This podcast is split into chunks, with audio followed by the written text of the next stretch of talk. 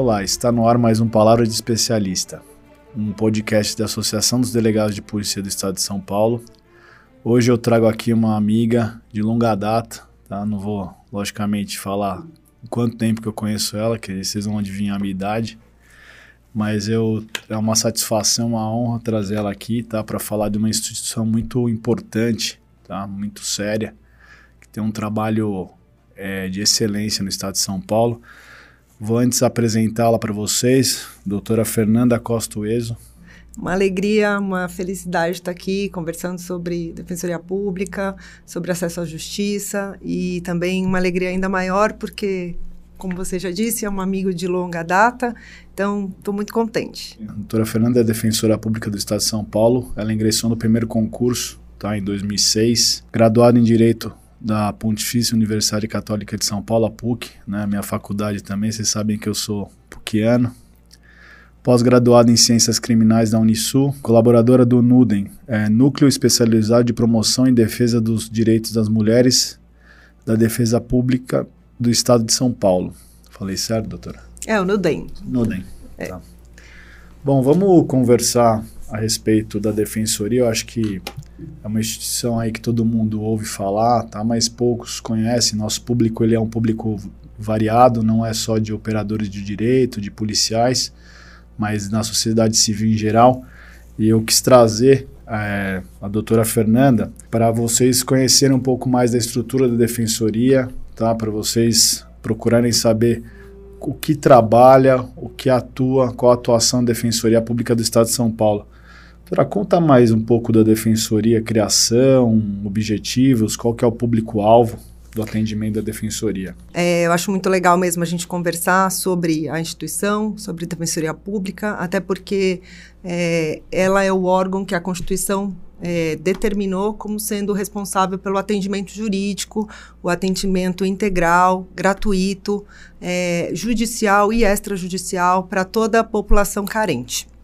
E a Constituição determinou isso em 88. No entanto, aqui no estado de São Paulo, é, houve um longo caminho, a Defensoria percorreu um longo caminho até que a lei fosse finalmente promulgada.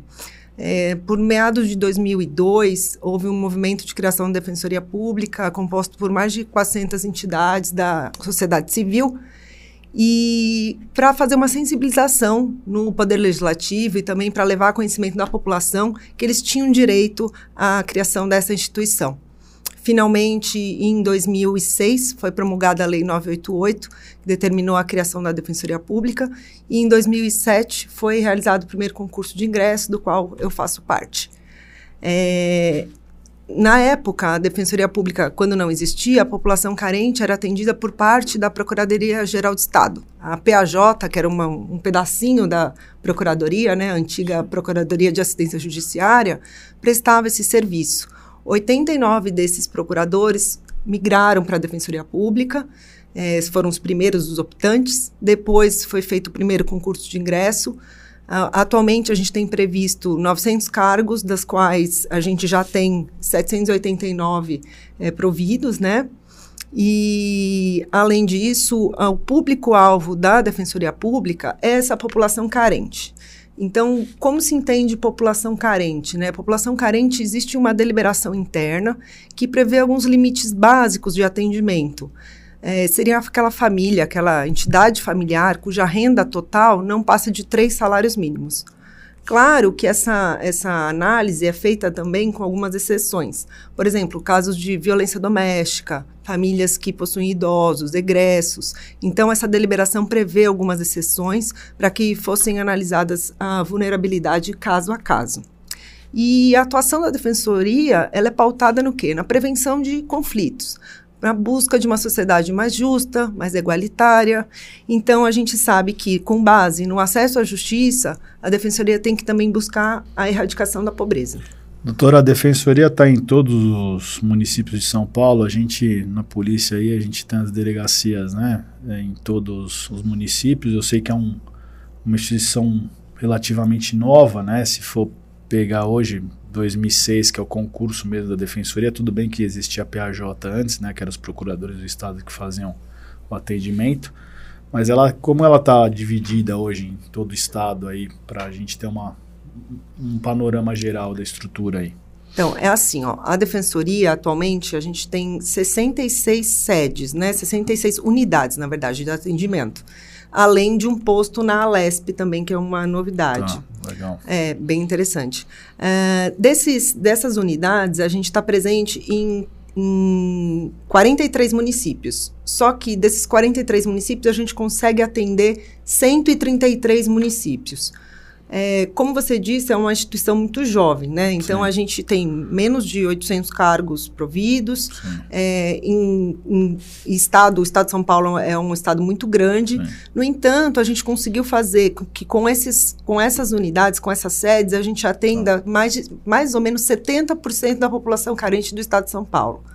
Nas unidades em que não existe sede da Defensoria Pública, a gente faz o atendimento via convênio suplementar com a OAB, que também é tá. importante.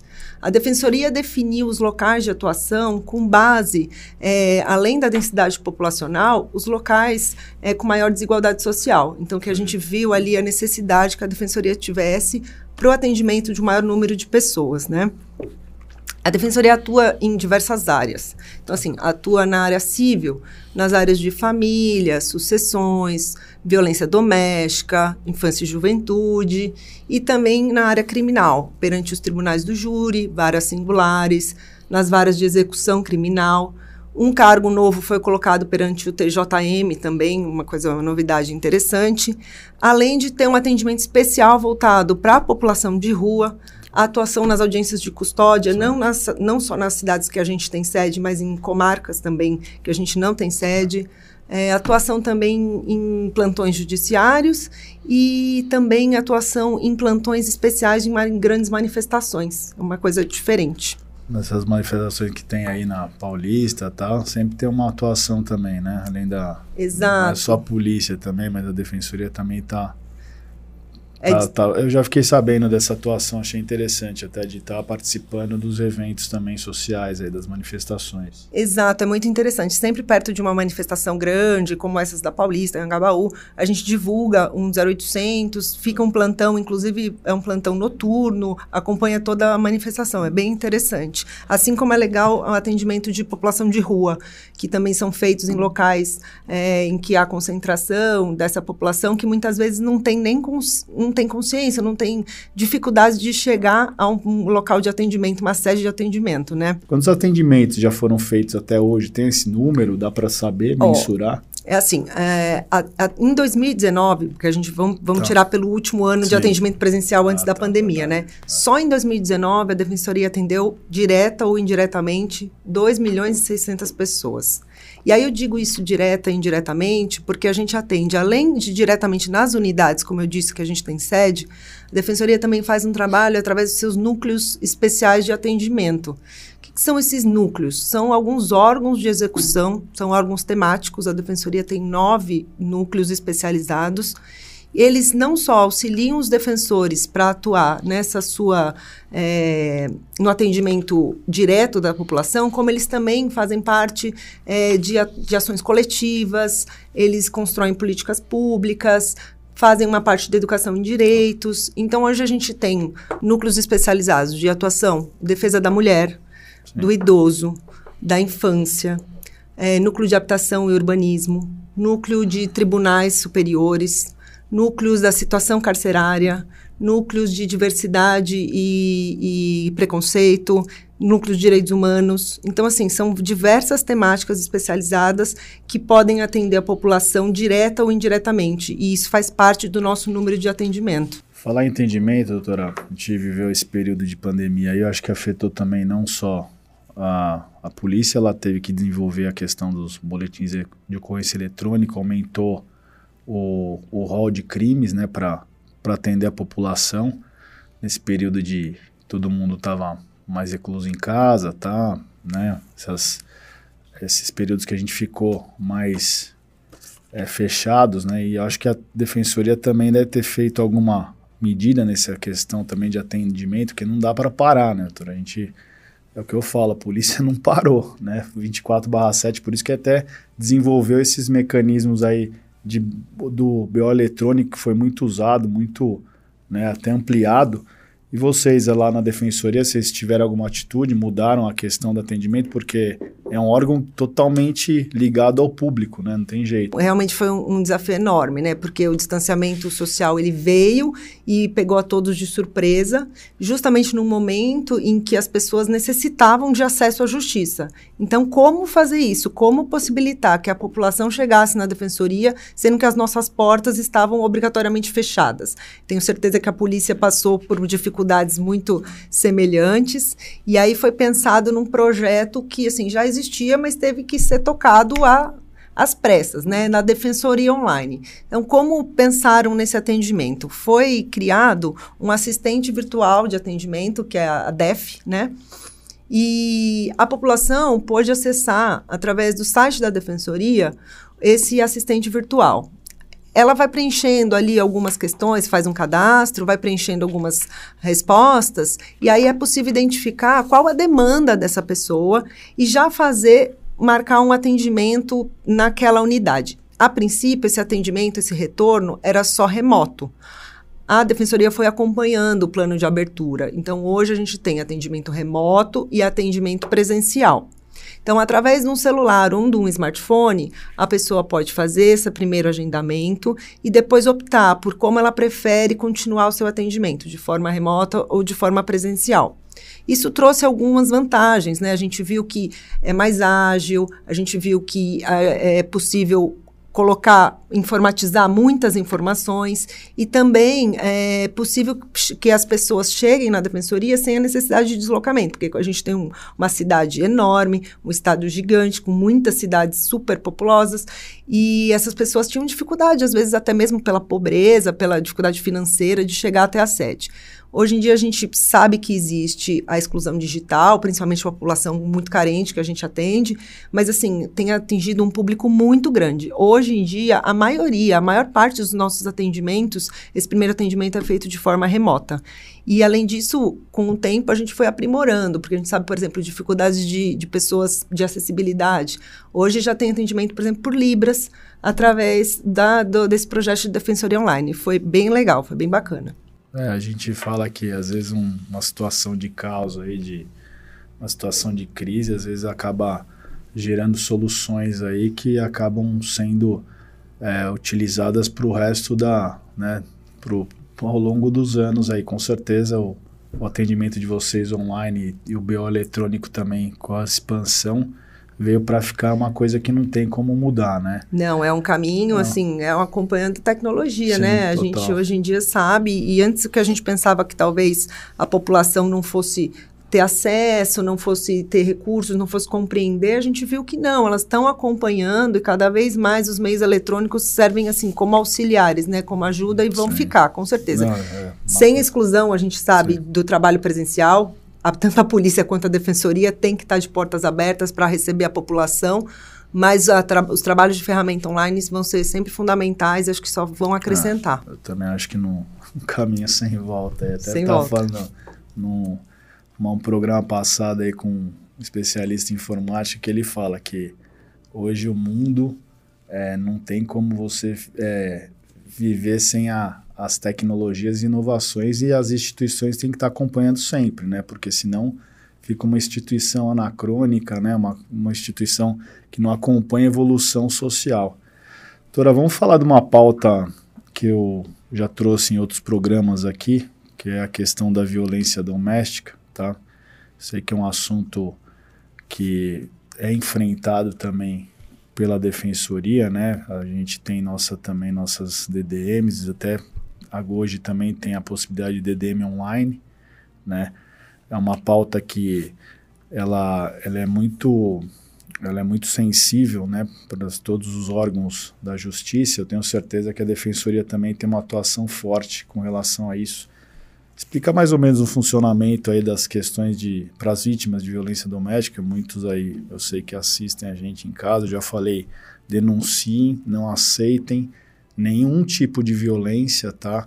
Seja física, psicológica, patrimonial, qualquer tipo de violência denuncie, não só para a polícia. A doutora Fernanda vai explicar também o atendimento de violência na defensoria e é muito importante.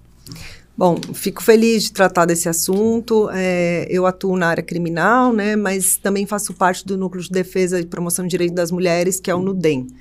A Defensoria tem uma atuação forte é, em, em, violência doméstica, não só através dos juizados de violência doméstica, mas também em todas as unidades da Defensoria Pública é feito o atendimento dessa mulher, as medidas protetivas são requeridas. Além disso, a gente também a atuação do núcleo, que envolve é, atuações individuais, mas também diversas ações que tratam de políticas públicas voltadas para as mulheres, né?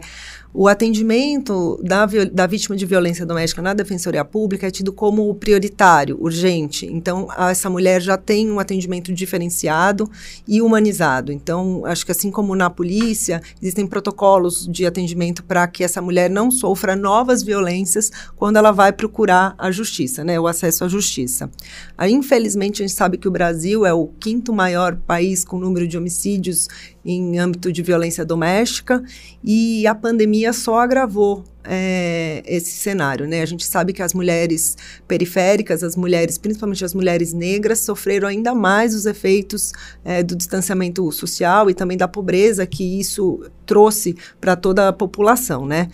É, Tendo em vista esse cenário, a gente viu que o número de medidas protetivas subiu muito durante a pandemia, né? As mulheres, é, foi assim, revelador ver como essas mulheres buscaram, acho que também em função de todo essa, esse cenário de necessidade de fechamento, reclusão em casa, muitas vezes junto com o seu agressor, então o número de violência doméstica aumentou muito. Uh, eu aqui estou aqui para elogiar um, uma iniciativa que foi feita entre vários eh, sistemas operadores de justiça, várias instituições, a Defensoria, Ministério Público, o Tribunal de Justiça, a Secretaria de Segurança, fizeram reuniões constantes para avisar o atendimento, como melhorar o atendimento da vítima de violência doméstica e a coordenação das DDMs buscou atender algumas sugestões da Defensoria Pública para implementar e melhorar o atendimento das vítimas. E justamente nessa questão do boletim online eh, de vítimas de violência doméstica, a gente conseguiu que já no boletim fosse indicado o órgão o responsável que a mulher pode procurar, o NUDEM, o 0800 da Defensoria Pública. Então, essas ações conjuntas mostraram como é importante né, uma atuação coordenada entre as instituições. É, além disso, nesse período, a gente viu, assim, enf enfrentamos novos desafios para as mulheres, né? Então, a gente teve que entrar com algumas ações para garantir direito de acompanhante para a mulher que iria é, é, fazer o parto durante o período de pandemia, né? O acesso aos hospitais, acompanhantes estavam restritos, mas a gente viu a importância da presença do acompanhante naquele momento para a mulher. A inclusão das, das gestantes e das lactantes como grupo prioritário de vacinação. É, além disso, é, aqui na capital foi feito ofício, é, junto com o Núcleo de Habitação e Urbanismo, para que as mulheres vítimas de violência fossem incluídas no aluguel social, no auxílio aluguel.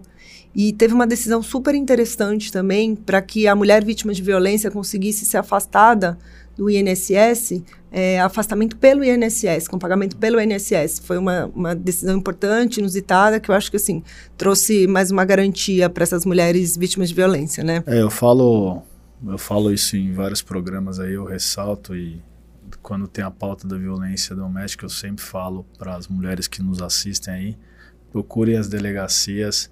Hoje você não precisa nem se deslocar, você pode fazer o boletim de ocorrência online tem uma aba específica, tá?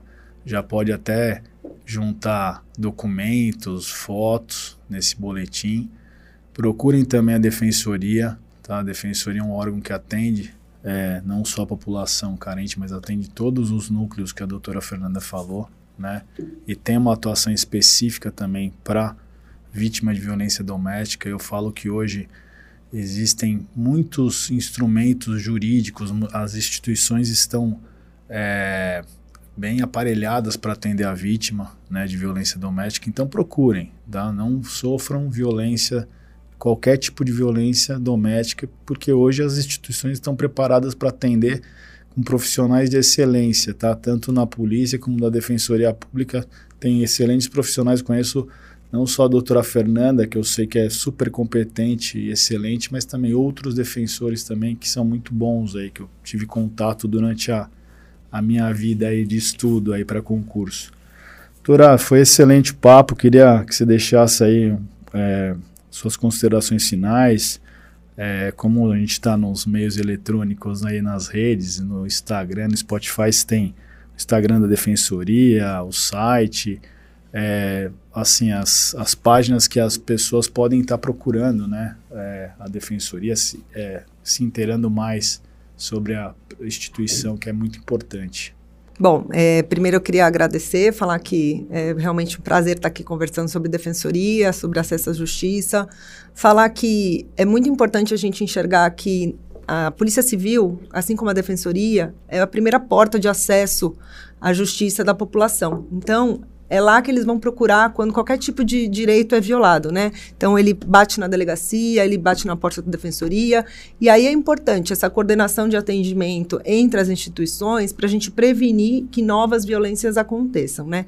Como foi dito, vários trabalhos já foram feitos e demonstram que quanto mais as instituições estiverem preparadas para fazer esse atendimento, a gente sabe que uma, uma ação de guarda bem feita, uma delimitação de visita, vai evitar que a pessoa vá para a delegacia fazer o registro da ocorrência. Com certeza. Né? Essa prevenção de, de violências, de novas violências, são muito importantes.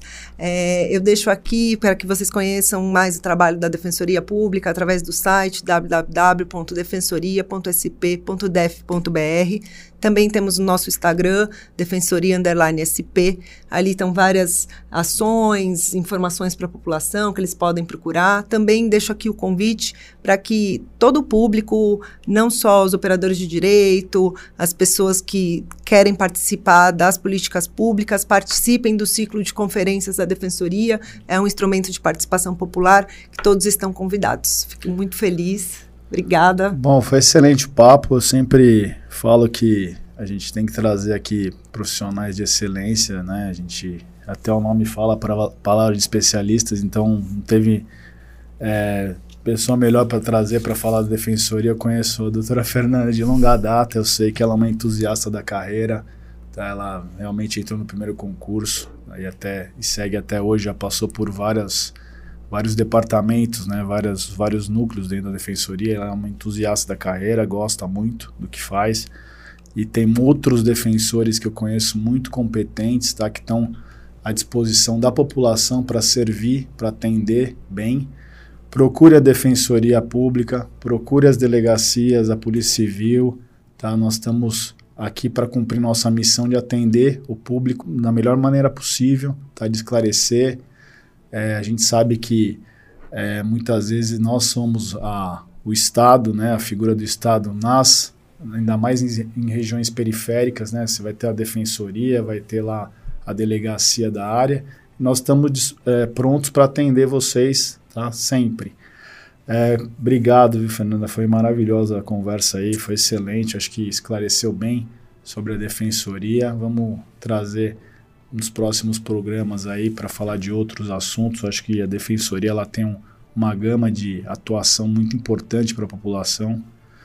É, bom, eu fico por aqui, tá? Acompanhe a gente aí nas redes, tá? A gente tem nosso Instagram, nosso Facebook, o Palavra de Especialista e os outros podcasts da associação é, são transmitidos no Spotify na, no YouTube. Deixe seu like aí, comente, tá? Participe. A gente gosta de ler os comentários. É importante para a gente trazer outras pautas para vocês.